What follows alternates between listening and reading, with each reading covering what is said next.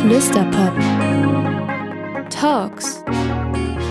Hello, hello, welcome back. Wir sind zurück am Mikrofon.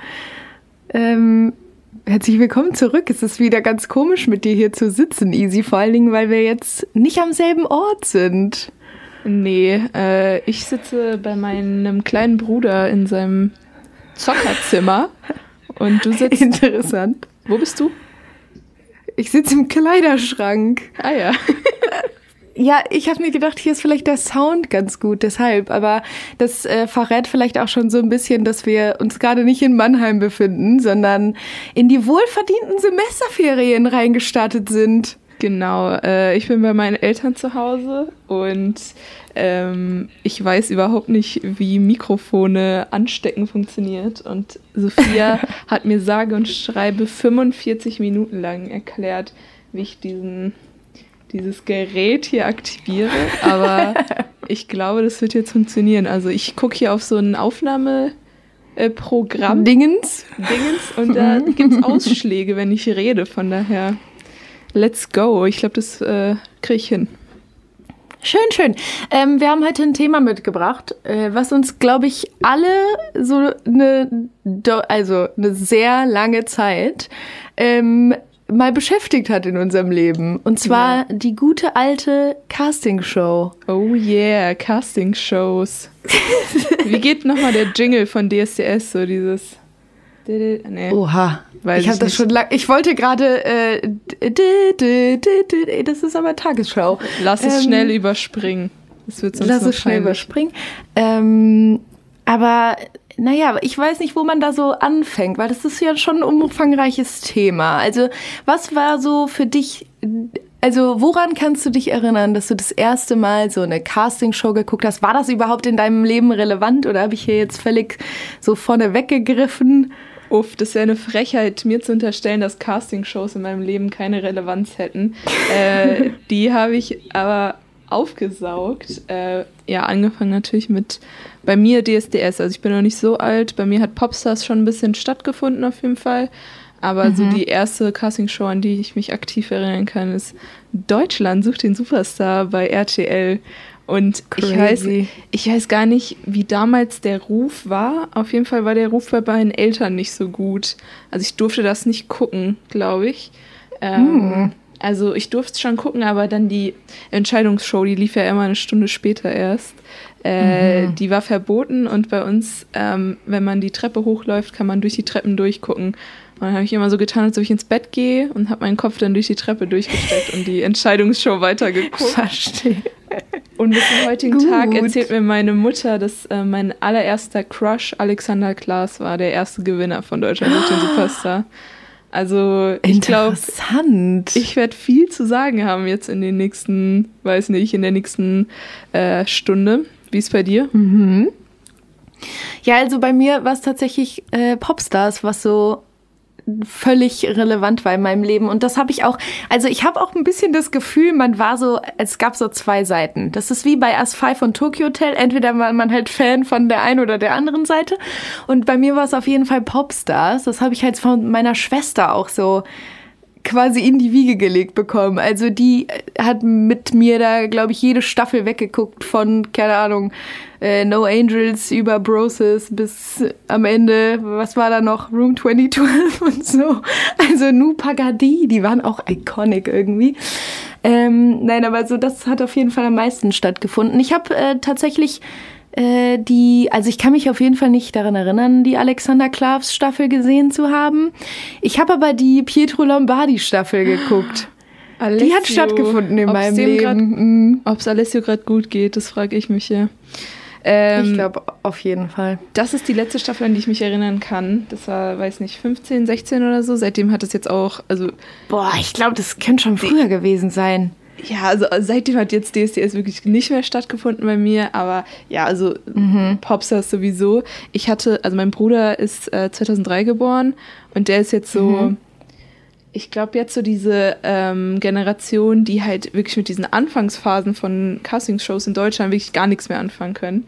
Wir waren letzte Woche oder so, ähm, sind wir zu Burger King gefahren und es wir haben uns so unterhalten und dann äh, sage ich irgendwie so, ja, ja, ja, bla bla bla, Senna von Monrose. Er guckt mich an, wer ist denn ja. Senna von Monrose? Da bin ich, Hä? Da habe ich also fast die Fassung verloren. Es, es ging darum, wer Ashraf groß gemacht hat. Da meinte ich, ja, Senna, ah. äh, Senna hat Ashraf groß gemacht. Nee, ich kenne nicht Monrose. Und dann musste ich ihm das so erklären, ja, damals bei McDonalds diese Boomboxen, da lief auch Monrose. Daran hast du das erklärt. Ja. Oh und dann er so, ah ja, dann, dann weiß ich wer. Aber Monrose hat bei ihm hm. einfach noch nicht in seinem so kleinen Kopf stattgefunden. Also Mandy Capristo, alles, Baha, alles an dem vorbeigegangen. Naja. Krass. Da muss man ein bisschen ja, also, Bildungsarbeit jetzt hier leisten.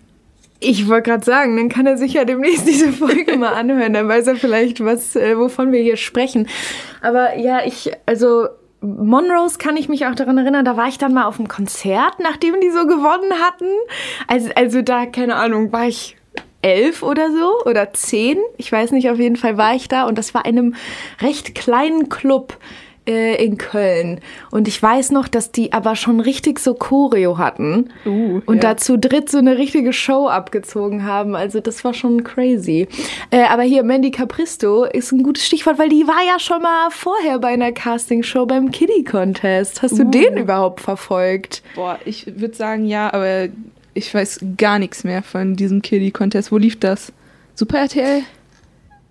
Oh, auf welchem Sender lief das? Ich glaube, das lief irgendwo in den dritten Programmen. Hm, tatsächlich, nicht. weil das also DJ Bobo hat da ja immer eine sehr zentrale Rolle gespielt. Ähm, und da waren auf jeden Fall, also so La Fee, die kommt zum Beispiel ja, auch ja. daher. Äh, also echt so Nullergrößen, die sind alle aus so, aus so Castingshows entstanden, was ja also völlig crazy ist. Wenn man sich auch so irgendwie anschaut, so, wo sind sie heute mäßig? Also so ein Giovanni Zarella, der jetzt irgendwie, glaube ich, auch eine ganz gut laufende Schlagersendung im ZDF moderiert. Äh, ja, also der ich, kommt auch ich von gucke Broses. schockiert. Ich gucke schockiert. Ich wusste nicht, dass Giovanni Zarella eine gut laufende Schlagershow im ZDF hat. Aber ja, auf jeden also, Fall. Ich das begegnet mir das ein oder andere Mal bei DWDL und da habe ich schon gedacht, Mensch.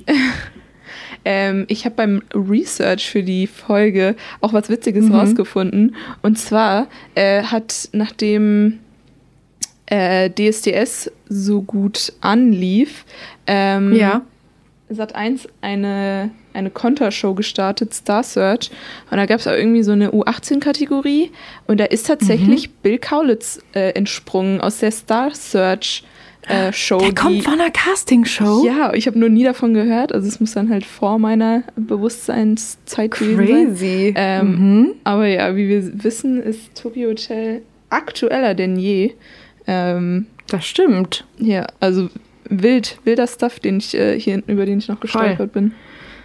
Ähm, ich habe auch so ähm, mich, also es ist ja schon auch krass, dass so, früher gab es ja super, super viel. Also wir haben jetzt schon über so drei Formate gesprochen. Es gab aber ja auch noch von Stefan Raab so seine eigenen Shows, die er gemacht hat. Ähm, ja. Es gab irgendwie noch so den ein oder anderen Versuch von Vox mit X-Factor der deutschen Version anzulaufen. Lass uns die deutsche X-Factor-Version vielleicht äh, nicht ansprechen. Die lief nicht so erfolgreich in Deutschland. Und X-Factor USA und X-Factor UK haben einen besonderen Platz in meinem Herzen. Deswegen die deutsche Version. Wir äh, beschränken uns auf andere Casting-Shows. Okay, okay, okay, verstehe. Ähm, gut, du hast jetzt schon das Stichwort genannt. So, es gibt schon tatsächlich die ein oder andere Popgröße, sage ich jetzt mal, die da aus internationalen Castingshows entsprungen ist. Also ja, also äh, der US-amerikanische Markt und der äh, UK-Markt, die sind berühmt berüchtigt dafür, Riesensternchen ähm, hervorzubringen, sei es Britney Spears, sei es Justin Timberlake, äh, seien es die Boyband, die in Sophias, in meinem Herzen drin ist, One Direction. Wir können da zig Größen aufzählen. James Arthur, Leona Lewis, wer nicht alles. Was auch mhm. irgendwie direkt zeigt, je nachdem, wie man über UK-Formate redet oder wie man über deutsche Formate redet, das sind halt zwei Welten.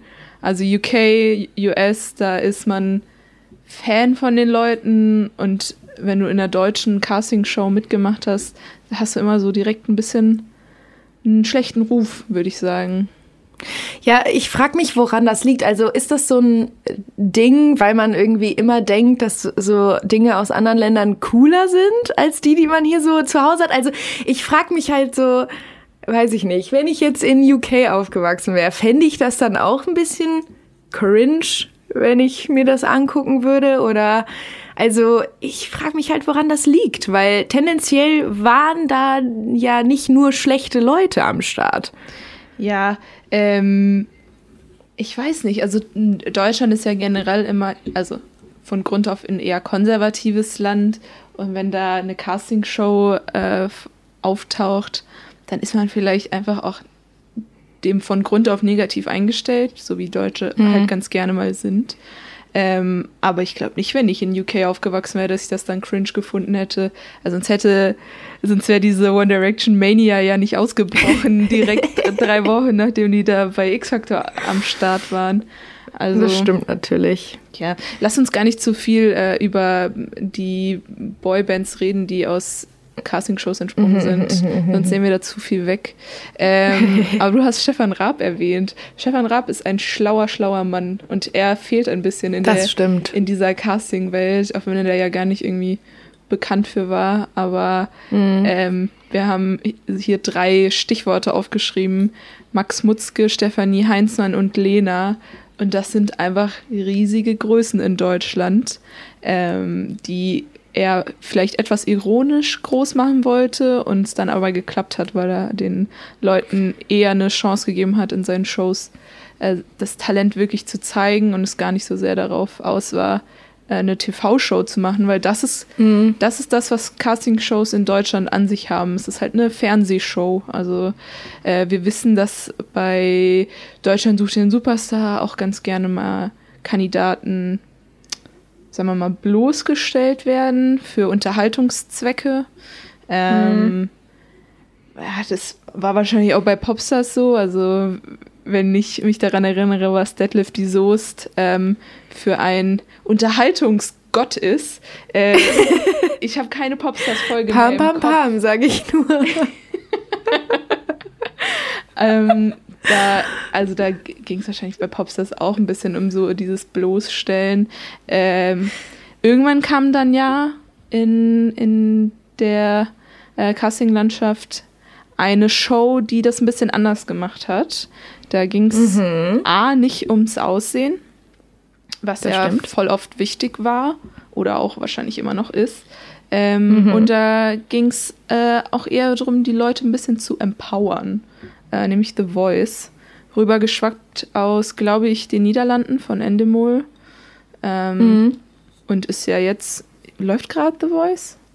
Ja, oder? Ich glaube, es äh, ist gerade vorbei. Also es lief auf jeden Fall bis vor kurzem noch. Yeah. Wenn diese Folge rauskommt, dann ist es auf jeden Fall schon, schon rum. Ja, The Voice Kids fängt ähm. aber bald an, das habe ich gelesen.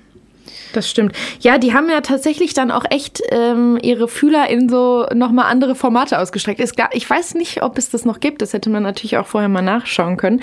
Aber es gab doch mal auch so eine The Voice Senior, also für, ich keine glaub, Ahnung, ja. 50 und drüber. Also die hat, glaube ich, auch mal stattgefunden. Ich weiß nicht, ob sie das jetzt wahrscheinlich eher zusammengelegt haben. Also hast du The ähm, Voice Senior aber geguckt? Also ich gucke jetzt auch kein The Voice of Germany mehr aktiv, aber The Voice Senior da hatte ich eine Anti-Haltung gegenüber. Das war für mich dann so, okay, also wir gucken, was funktioniert, das mit den Kindern funktioniert gut dann gehen wir halt mal ans andere ja, und Extrem. Ich glaube aber, ich glaube aber, das unterstreicht so sehr, was du halt gesagt hast, dass dieser Unterhaltungsfaktor ist. Also man muss ja auch einfach jetzt mal aus der Musikbusiness-Richtung sprechen, dass natürlich jemand, der schon irgendwie 65 Jahre alt ist, ähm, dass der aktiv noch äh, erfolgreich Musik äh, im Business machen wird, für eine lange Zeit sei mal dahingestellt, jetzt ohne jemandem nahe treten zu wollen. Ähm, deshalb glaube ich, also wie du schon sagst, das ist ja auch bei den Kindern so, also äh, am Ende steht da halt immer die Unterhaltung und irgendwie, wie kann man es am schönsten innerhalb dieses fast ja schon auch irgendwie Reality-mäßigen Formats darstellen. Also ich glaube, so die aus den so Anfang der Nullerjahre äh, Castingshows, die waren schon da noch mal ein bisschen extremer drin, was so diesen Reality-Faktor angeht. Da hat sich The Voice, glaube ich, ganz gut von ähm, ja befreit. Aber vielleicht können wir noch so ein bisschen mehr darüber quatschen, ähm, wenn man sich jetzt so die Leute anguckt, die da mitgemacht haben, ähm, GewinnerInnen, aber auch eben Leute, die vielleicht einfach nur drittplatziert oder keine Ahnung bis sonst wo in der Staffel gekommen sind. Es ist ja immer so ein krasser Unterschied, wer da tatsächlich am Ende noch Karriere macht und wer nicht. Also vielleicht kannst du da so ein bisschen von deinen Erfahrungen, von deinen ähm, Spottings erzählen, wen du da noch so mitgenommen hast aus den vergangenen Jahren? Also wirklich aus den letzten Jahren nichts. Aber weil ich es jetzt auch nicht mehr aktiv schaue, deswegen, ähm, ich habe doch die letzte The Voice of Germany Staffel, wo Paula irgendwas gewonnen hat, die fand ich richtig cool, aber von ihr hat man jetzt leider mhm. auch nichts mehr gehört. Ähm, so, es gibt halt iconic GewinnerInnen. Also, wie wir vorhin mhm, schon mhm. genannt haben. Monrose, Roses, No Angels.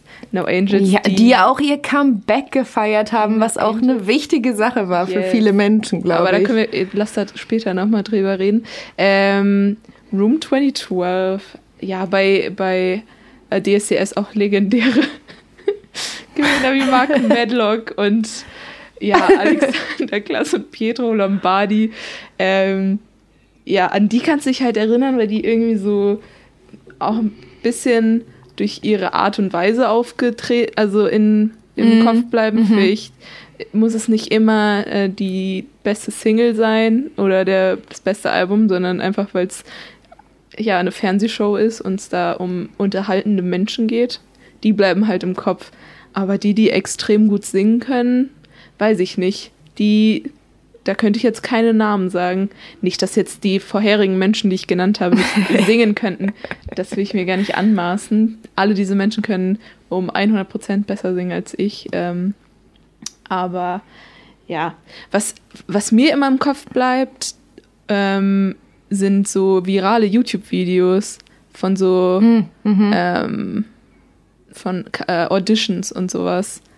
Ja, das stimmt. Weißt du, wenn da so Immer ein virales so Video mit 50 Millionen Aufrufen durch, durchs Internet geistert, mhm. das, das ich habe halt auch noch Kopf. nie ja, total. Ich habe auch noch nie so eine The Voice Kids Staffel zum Beispiel gehört oder gesehen, aber ich habe eben äh, von den beiden GewinnerInnen, ich glaube, keine Ahnung, das ist wahrscheinlich jetzt auch schon wieder zwei, drei Jahre her, aber so ein Schwesternpärchen, die Creep gecovert ja, haben. Ja, ja. Und das ging so ab, also gefühlt. Das ging international ähm, auch ab, ja. Ja, also gefühlt haben die da echt richtig krass ähm, abperformt, was ihre Viralität anging. Ja, das ist und das ist ein, ähm, also so tief bin ich nicht drin im Thema, aber mhm. die deutsche The Voice Kids äh, Sendung, also die bringen richtig virale Hits hervor. Das musst du mal, also da musst du dich mal irgendwie einen Abend hinsetzen. Da gibt es so richtig Playlisten für. Da, da gibt es ja. gefühlt 100 deutsche Kids, die, die in der ganzen Welt äh, Fans haben weil die geisteskrank mhm. gut singen können. Und das, es gibt, glaube ich, in, auf der Welt kein anderes The Voice Kids Format, was so gut funktioniert wie, ähm, wie das deutsche Format. Also wir haben da vielleicht ein ja. paar Stars in the Making, wie man zum Beispiel sehen kann an Zoe Wees, die gerade das stimmt in Amerika am Durchstarten ist. Ähm, wo war sie? Jimmy Kimmel oder Jimmy Fallon? Eins von beiden. Da habe ich sie, glaube ich, gesehen. Ähm, ich glaube, Jimmy Kimmel war sie. Ja. Der ist ja ähm, gerne mal auch mit internationalen äh, Leuten aktiv unterwegs. Ja. Ähm, ja. Aber äh, ja, also es gibt also schon so sehr positive Nebeneffekte auf jeden Fall. Also dass halt dann mal einer von denen viral geht oder es gibt natürlich immer so ne, unterschiedliche Dinge, ob die sich danach wirklich darauf konzentrieren, jetzt was zu produzieren. Ähm, oder eben nochmal warten. Ich glaube, die Paula, von der du eben geredet hast, da ähm, habe ich aus der Redaktion einen Zwitschern gehört, dass die tatsächlich momentan äh, ihr Abitur macht. Also da sind halt dann teilweise auch echt noch junge Leute dabei, die natürlich dann nicht mehr unbedingt äh, ja ihre Schule dafür abbrechen, um ihre Musikkarriere direkt weiter zu verfolgen und das dann eher so ein bisschen ja. als Plattform nehmen, um sich da vielleicht schon Reichweite zu, zu holen, ja. was ja nicht verkehrt ja. ist auf jeden Fall. Lass auf jeden Fall ein bisschen Business äh, talken. Ähm, mhm. Und zwar, wir haben jetzt ja richtig viele Casting-Shows erwähnt und auch berühmte Menschen, die da hervorgegangen sind, aber das ist voll oft aus den Anfang 2000ern, was wir jetzt alles erwähnt haben. Ja, ja, genau. Brauchst heutzutage noch Castingshows? Ist das heutzutage aus Musikperspektive noch ein wichtiges Format? Oder war das jemals ein wichtiges Format? Was glaubst du? Ich glaube, früher war das auf jeden Fall ein wichtiges Format. Also wir haben ja schon drüber geredet, ähm, auch wer sich da platziert hat, so in den Juries oder früher war es ja auch voll das Ding, dass da mal ein Promi oder so ein Sänger in sich da ähm, präsentiert haben, mit denen was aufgenommen haben und so. Ähm, weiß ich gar nicht, ob das heute auch noch gemacht wird. Ich glaube, die Labels konnten da schon ganz gut ihre Musik platzieren, so wie das gerade irgendwie gut war für diverse Promophasen. Ich muss ehrlich sagen, dass ich so an der heutigen Bedeutung, ohne dem Wort jetzt zu viel äh, Kraft tatsächlich zu geben, äh, ein bisschen zweifle. Also ich glaube, es ist eher so ein Ding, was den Leuten irgendwie ermöglicht, wie ich eben gerade schon mal gesagt habe, so ihre Reichweite auszubauen, ob sie jetzt vorher schon da war oder äh, ob die erst dadurch kommt. Also ich glaube, gerade so eine Zoe Wees hat natürlich davon profitiert, dass sie durch dieses Format groß geworden ist, auch ein Stück weit. Ähm, ich glaube aber nicht, dass man bei einer Castingshow mitmachen muss, um Musikerin zu werden. Also dafür gibt es einfach momentan viel wichtigere Plattformen als Fernsehen, ähm, aka Social Media. Ähm, ja, bist du da anderer Meinung oder nee. was würdest du so dem Ganzen zuschreiben? Unterschreibe ich genau so. Also, wenn man Anfang 2000 guckt und ich bin eine Person XY von der Straße und ich will jetzt auf einmal erfolgreich Musik machen, was habe ich damals gemacht? Also, du konntest nicht auf einmal irgendwie ein paar tausend Euro nehmen und eine CD aufnehmen und die an Labels schicken, die Möglichkeit haben nicht viele Leute gehabt. So, was mache ich? So ich gehe halt zu einer Castingshow. Das, da komme ich irgendwie am, am, am einfachsten ran. Mhm. Und jetzt brauchst du es irgendwie nicht mehr, weil ich kann ein virales Video irgendwie auf äh, diversen Plattformen irgendwie bekommen für umsonst. Ähm, ja. Klar kannst du jetzt kein virales Video irgendwie, äh, da gibt es keine Formel für, aber wenn ich ein Talent habe, kann ich das umsonst im Internet präsentieren, kann viel günstiger Musik produzieren und kann es an Labels und Co. verschicken, wenn ich das denn wollte. Oder DIY-Musik machen. Mhm. Aber äh, heutzutage, glaube ich, eine Castingshow hat wirklich nur noch so diesen Unterhaltungsfaktor. Also die Einschaltquoten sind immer noch unglaublich hoch bei The Voice und Co. Ähm, ja. Man sieht, dass äh, RTL auch weiterhin auf DSDS große ähm, ein großes Potenzial setzt, weil sie es ja gerebrandet haben, dadurch, dass sie äh, Dieter Bohlen ersetzt haben. Durch wen nochmal? Ah, Florian Silbereisen. Florian Silbereisen. Ja, ja. Ähm, ja, schade, dass nicht einer von uns beiden geworden ist. Ähm, ja, Stimmt. Genau. Da wahrscheinlich ist da jetzt auch ein größerer Fokus auf, auf Schlager, weil das halt gut im deutschen Markt funktioniert. Also äh, Unterstellen wir jetzt auch einfach mal so. Ähm, ich weiß nicht, ob du die letzten. Nope. So, genau. Also ich habe auch nämlich nicht mehr reingeguckt jetzt so seit seit dem großen Rebrand, das jetzt mal, wenn man so nennen will.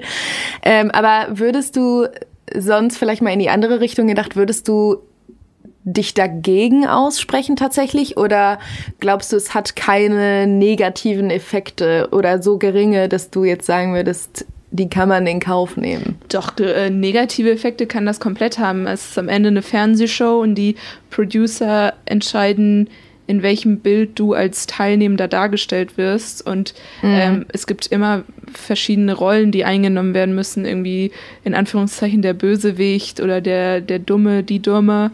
Und wenn ich Pech habe, dann trifft es mich halt und dann komme ich aus der Show raus und habe einen richtig schlechten Ruf. Siehe mhm. auch andere Casting-Shows wie Germany's Next Top Model oder andere Reality-Formate wie Dschungelcamp.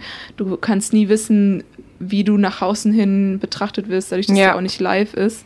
Ähm, du hast immer diesen Ruf, du bist halt aus einer Castingshow raus und das, was wir am Anfang erwähnt haben, ist ja, dass Castingshows in Deutschland tendenziell nicht den aller, allerbesten Ruf haben. Ähm, und dann gibt es ja natürlich auch äh, den Business-Druck, den GewinnerInnen vor allem haben, dass sie super schnell irgendwie performen mhm. müssen. Also äh, Mrs. Greenbird, ich glaube, die haben X-Factor gewonnen vor einigen Jahren. Äh, die haben mhm. in einem mhm. Interview von ihrer Zeit danach erzählt und sie wurden in kürzester Zeit in ganz große Hallen gesteckt. Ihnen wurde ähm, mehr oder weniger Musik aufgedrückt, der, bei der sie nicht 100% dahinter standen. Und so eine Castingshow ist ja eine relativ kurze Zeitspanne, da hast du überhaupt keine Zeit, dich irgendwie als mhm. Act irgendwie äh, aufzubauen und musst dann eine, eine Show mit weiß nicht wie vielen tausend Menschen spielen. Das ist halt auf auf viele Menschen übt es einen Druck aus, dem sie vielleicht nicht standhalten können. Und dann weiß ich nicht, wie, äh, wie gut eine nachhaltige Karriere aufgebaut werden kann. Ja, ich kann mir auch vorstellen, dass das echt ein enormes, äh, ja, eine enorme Umstellung einfach ist, wenn man halt da rauskommt und es ergeben sich tatsächlich auch so äh, viele neue, sehr schnelllebige Dinge, die dann zu erledigen sind. Ich, das war ja auch damals bei Lena so. Also die hat sich ja dann nach ihrem, ich glaube, das war sogar das nach dem zweiten Mal, dass sie beim ESC dann teilgenommen hatte, hat sie sich ja auch erstmal so ein paar äh, Jahre waren es, glaube ich, fast so ein bisschen zurückgenommen, einfach weil das ja von 0 auf 100 eigentlich ging. Du gehst halt irgendwie als ja Normalo in so eine Show rein, kommst da raus und auf einmal machen sich irgendwie sau viele Türen auf, die du natürlich auch nicht schließen willst so unbedingt. Ähm, deshalb kann ich mir das auch sehr gut vorstellen, dass es in dem Sinne schon eine sehr heftige Erfahrung ist auf jeden Fall.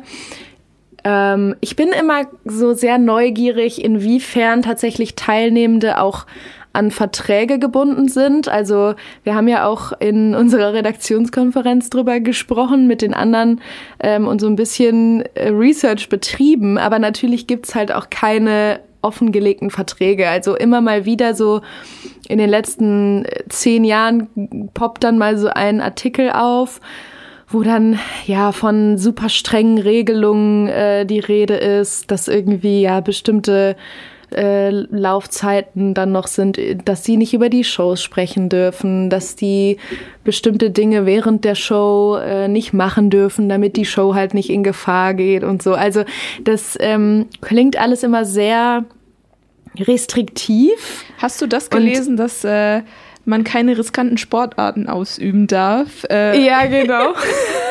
Zum Beispiel Skifahren ja. stand er dann noch so dabei. Ähm, das war jetzt äh, aus, aus einem Bildartikel, ja. äh, den wir gefunden hatten.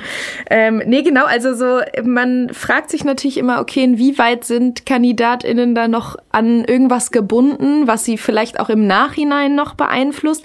Das können wir natürlich jetzt so nicht beurteilen, aber es wäre auf jeden Fall spannend, so die Seite noch ein bisschen mehr zu kennen, also einfach von den ja Legal Aspekt, sage ich jetzt mal. Ja, falls das hier ein Casting-Teilnehmer oder Teilnehmerin hört, die über ihren Vertrag sprechen darf, äh, slidet uns doch gerne mal in die DMs. Vielleicht ähm, könnte man das aufklären. Aber ich glaube fast, dass das äh, verboten ist. So wie in jedem Beruf, so wie in jedem, äh, jeder Branche. Mhm. Verträge sind meistens geheim und ähm, ja, man hört immer wieder von diesen Knebelverträgen in Anführungszeichen.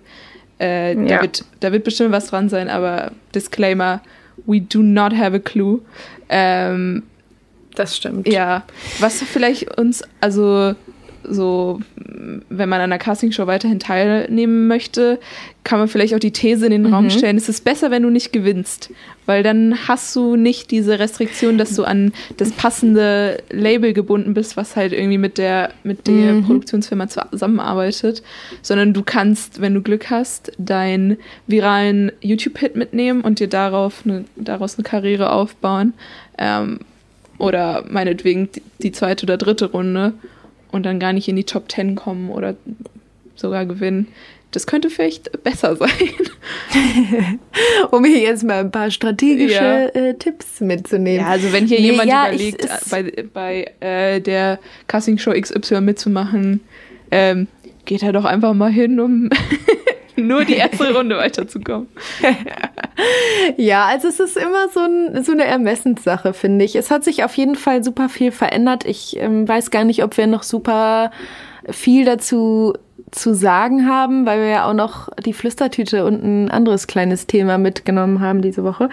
Ähm, aber man kann auf jeden Fall sagen, die Stellung hat sich verändert. Es ist auf jeden Fall was, was so, glaube ich, unsere Generation, diese Übergangs-Millennial to Gen Z-Generation sehr geprägt hat. Und was auf jeden Fall das Business auch ja mit verändert hat wahrscheinlich.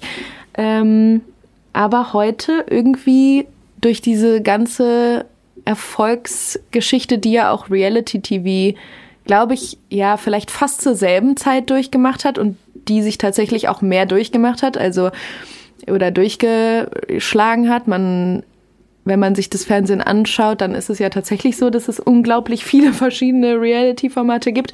Und dieser Unterschied da, glaube ich, einfach nicht mehr so groß ist. Es kommt halt einfach nur auf den Inhalt an, der dann ein anderer ist. Ähm, ja, aber vielleicht kann man da gar nicht so ein riesengroßes Fazit draus schließen. Nee. Aus diesem ganzen Ding. Ich glaube auch nicht, dass die Geschichte von Castingshows auserzählt ist. Da gibt es immer wieder nee. neue Sachen, die auf den Markt kommen. Ich bin gespannt, wie sich das noch äh, irgendwie entwickeln wird. Ich hoffe natürlich, dass der Musikaspekt der wichtigste bleibt und nicht diese, dieses, dieses, Verlangen nach äh, spannenden Reality-Formaten so da die Überhand gewinnt mhm. und es wirklich zu 100% nur noch um den Unterhaltungsfaktor geht.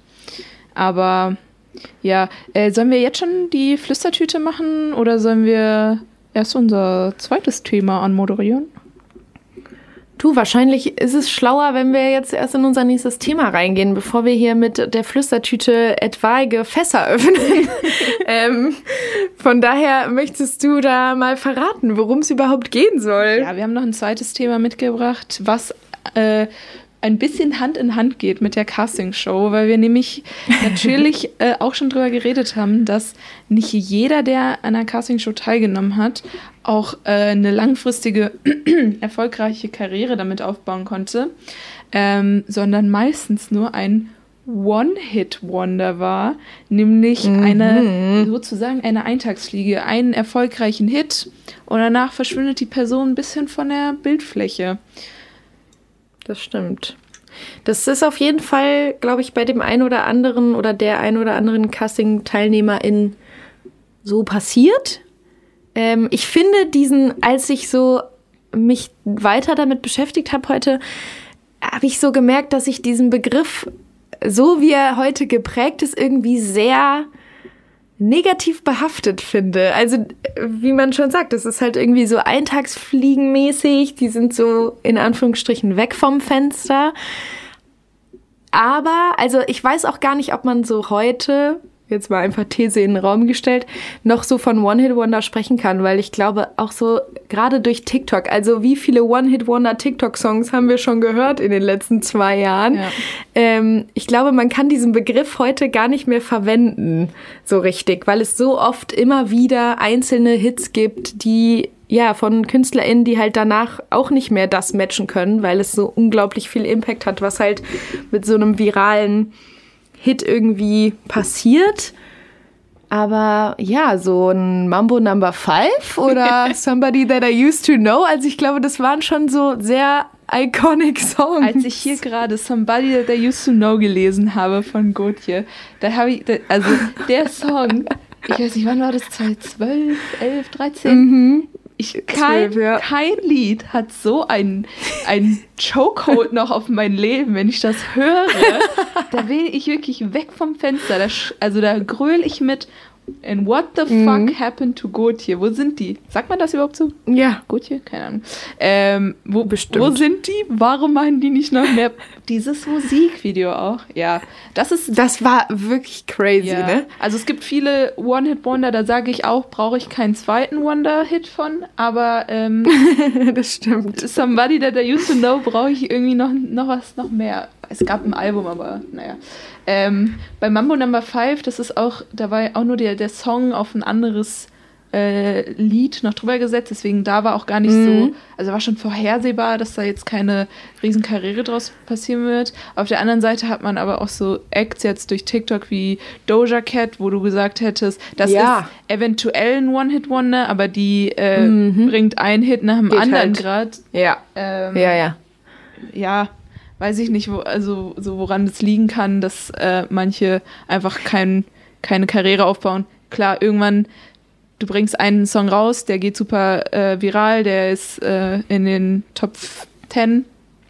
Dann bringst du das Ja. zweite Lied raus, das kann nicht an diese Erfolge ranknüpfen, was ja auch einfach normal ist. Also kann ja nicht, jeder Song kann nicht ein Nummer 1 Hit sein. Mhm. Und dann Mhm. sagt, sagen vielleicht die Personen im Hintergrund, ja, mit der, mit der, mit dem Eck können wir uns keine langfristige Zusammenarbeit mehr vorstellen.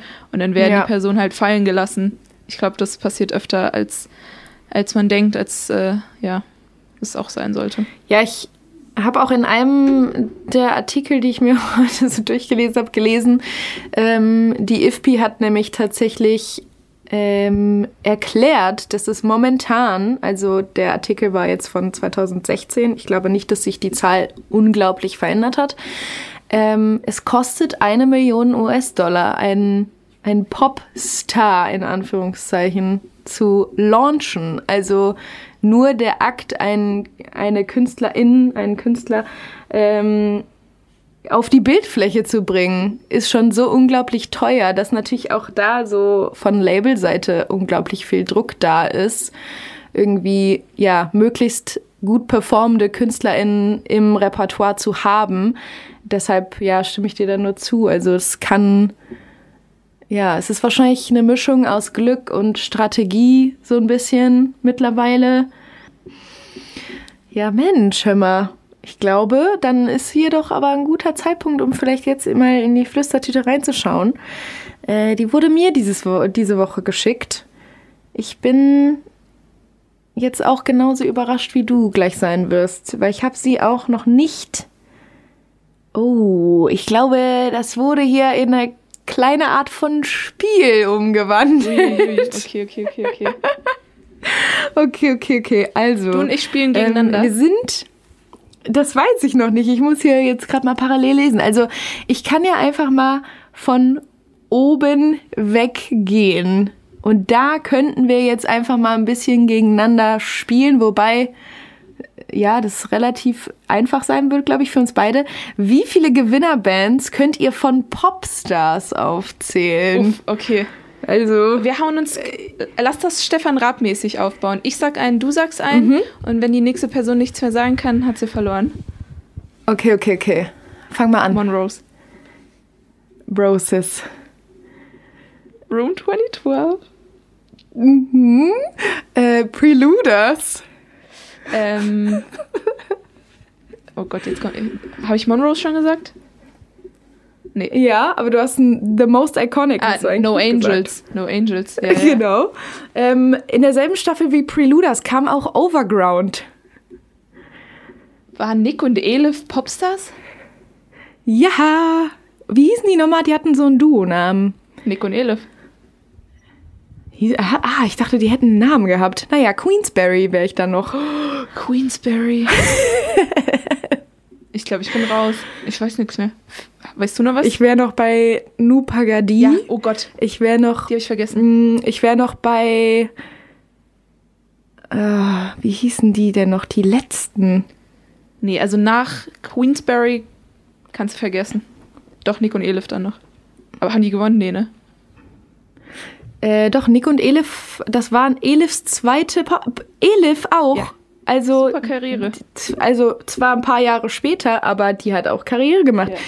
Das ist äh, crazy. Ich ähm, gehe mal ein paar äh, quasi weiter, weil also ein paar äh, Seiten weiter hier äh, in der Flüstertüte, denn hier wurde uns auch eine Lösung gegeben. Ja. Also, oh, hier ist eine dabei, an die kann ich mich wirklich gar nicht erinnern. No Angels, erste Staffel natürlich, wussten wir. Broses, zweite Staffel, wussten wir auch.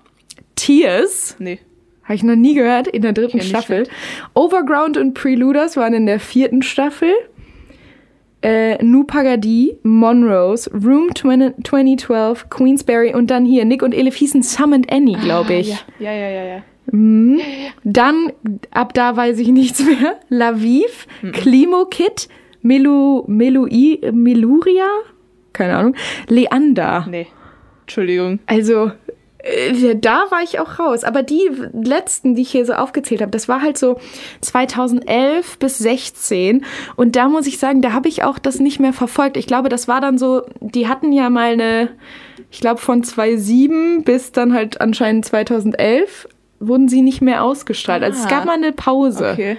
Ähm, Okay. Ich glaube, wegen, weil DSDS den dann äh, so ein bisschen den Rang hat. abgelaufen hat. Mhm. Ja. Aber ja, gut. Aber das war doch schon mal gut. Die nächste Frage, an welche Kultjuroren könnt ihr euch noch erinnern? Äh, welche Castingshow? Alle. Alle, egal. Also da sitzen wir lange hier. Jeder sagt so seine drei Lieblingsjuroren. Ja, gerne. Also äh, Ähm, unvergessen ähm, aus meiner Sicht. Okay, aber das ist nicht. War der mal bei DSDS? Ich glaube, das war nur Supertalent. Bruce Darnell ist mein Lieblingsjuror von irgendeiner Castingshow. gilt ever. auch. Gilt auch. Supertalent, da waren auch ein paar SängerInnen dabei. Ja. Dann ähm, Top, also Top 3 Bruce Darnell, auch wenn er nicht in der äh, Gesangscastingshow war. Platz 2, international gedacht. Legendärster Mensch Simon Cowell. Also Ja, gut, come on. Das ist halt so, das war auch immer so ein Ding, ne, in so einer Castingshow-Jury musste es immer einen Bad Guy geben. Ja. Und in Deutschland waren es halt Deadlift die Soße und Dieter Bohlen. ich weiß nicht, wie da Florian Silbereisen jetzt ähm, performt. Ne? eingespielt wird, ob er da auch so ein bisschen die strenge Oberhand ist. Aber äh, das ist irgendwie so ein durchlaufendes Ding. Auch Simon Cowell war immer der, der so ein bisschen. Gary Barlow hat, glaube ich, auch lange X Factor UK gemacht, als Simon Cowell dann über den großen Teich geschwommen ist. ähm, Und wen ich ganz, Ja. ganz gerne mag, äh, das ist auch international, ähm, ist in. Es gab bei American Idol auch vor ein paar Jahren einen Rebrand.